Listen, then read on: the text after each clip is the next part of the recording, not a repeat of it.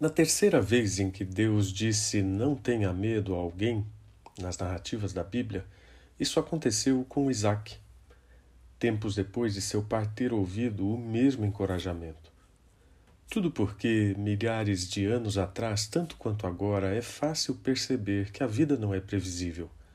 Fazemos de tudo para buscar segurança, mas em geral colhemos mais incertezas. E quando precisamos tomar decisões que podem impactar nosso futuro seriamente, percebemos quão frágil é nossa capacidade de garantir segurança. Isaac tinha diante de si as mesmas inquietações.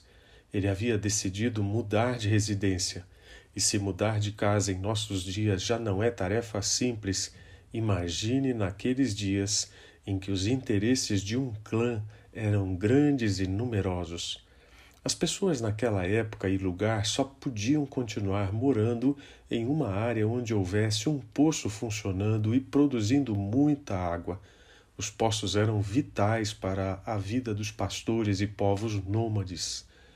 Embora provavelmente já houvesse pelo menos um poço em Berseba, Isaac cavou outro para seu próprio uso, ou talvez porque precisasse de mais água para seus grandes rebanhos e manadas, casa, família e servos.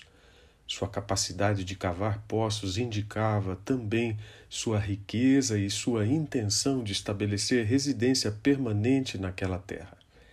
Isaac tinha voltado para lá, onde Abraão tinha vivido ocasionalmente, e na mesma noite em que ele chegou, Deus apareceu a ele, acalmando seus medos e revendo as promessas que ele havia feito a seu pai.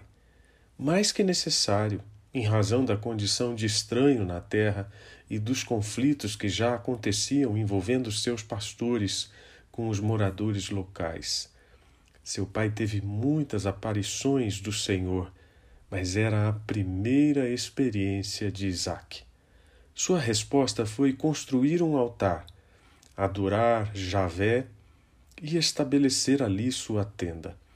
A promessa de Deus de abençoar Isaac por causa de seu pai Abraão significava que Deus fez a Abraão muito, não por causa do seu mérito ou da sua obediência, mas por causa da própria fidelidade de Deus.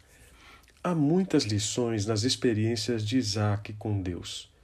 A primeira é que Deus mantém seus propósitos, inclusive para conosco, assim como manteve sua aliança com Abraão e seus descendentes, porque isso revela a integridade do seu caráter.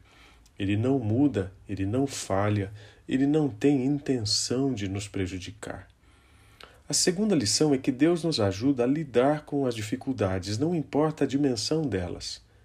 O escritor bíblico nos encoraja ao dizer, para que possamos dizer com confiança: O Senhor é o meu ajudador, não terei medo.